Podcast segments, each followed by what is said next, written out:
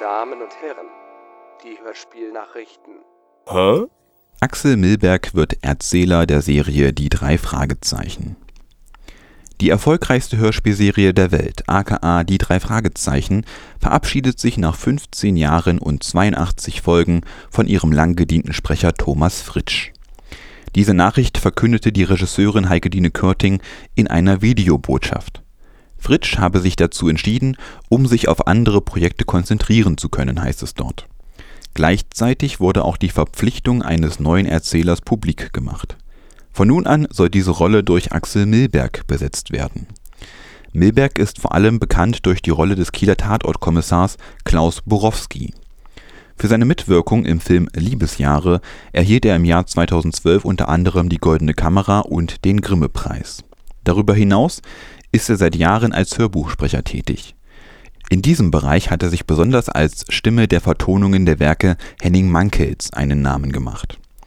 Im Jahr 2008 wurde er für seine Lesung des Romans Der Chinese von Henning Mankell mit dem Hörbuchpreis Kurin ausgezeichnet. Zum ersten Mal wird Axel Milberg in der Drei-Fragezeichen-Folge 187 in Erscheinung treten.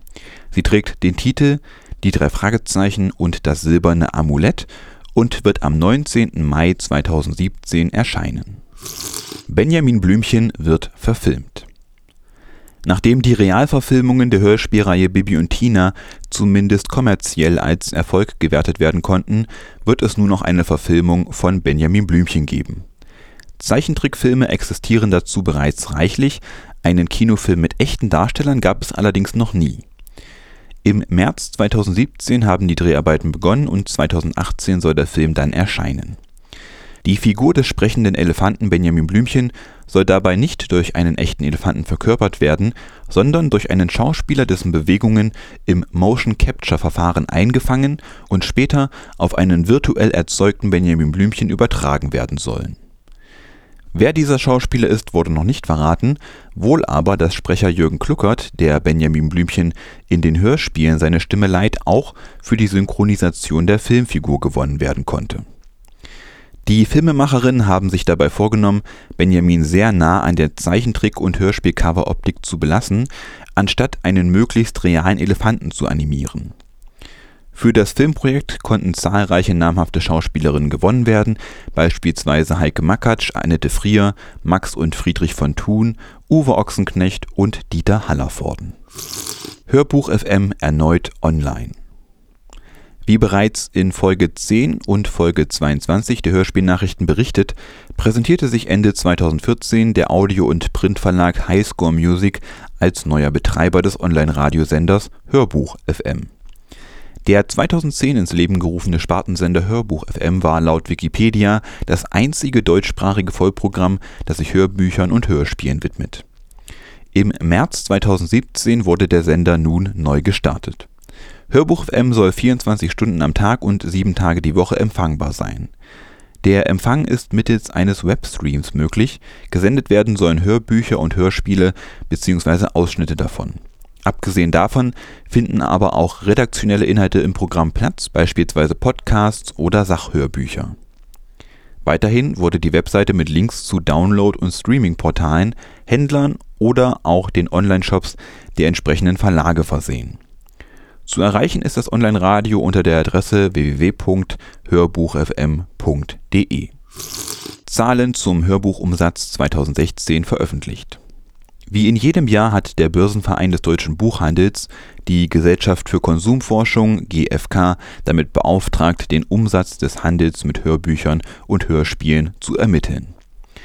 Zentrales Ergebnis der Analyse 2016 wurden mehr Audioprodukte käuflich erworben als noch im Vorjahr. Der Pressemitteilung, die der Börsenverein dazu herausgegeben hat, lässt sich entnehmen, dass das vordergründig nicht etwa daran liegt, dass mehr Menschen sich dem Hörbuch- und Hörspielmarkt zuwenden, sondern dass die Menschen, die das ohnehin schon tun, mehr kaufen.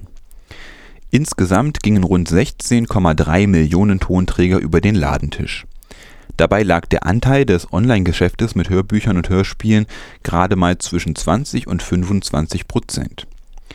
Die Altersgruppe der 40 bis 59-Jährigen hätte prozentual für den größten Umsatz gesorgt In der jüngeren Altersgruppe der 10 bis 19-Jährigen vermutet der Börsenverein ein gestiegenes Interesse an Audioprodukten, da ihr Anteil am Gesamtumsatz von 4 auf 9 Prozent gestiegen sei.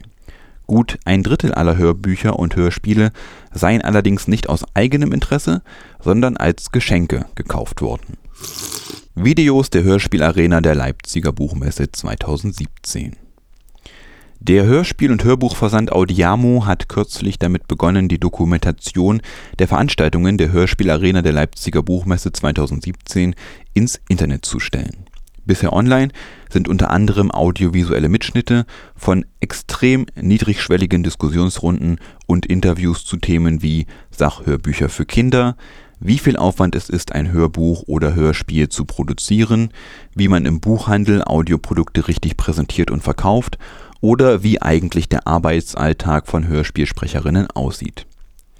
Wer sich die bisher verfügbaren Diskussionen zu Gemüte führen möchte, findet sie direkt auf dem offiziellen YouTube-Kanal des Hörspiel- und Hörbuchversandes Audiamo. Soweit die Hörspielnachrichten. Hm.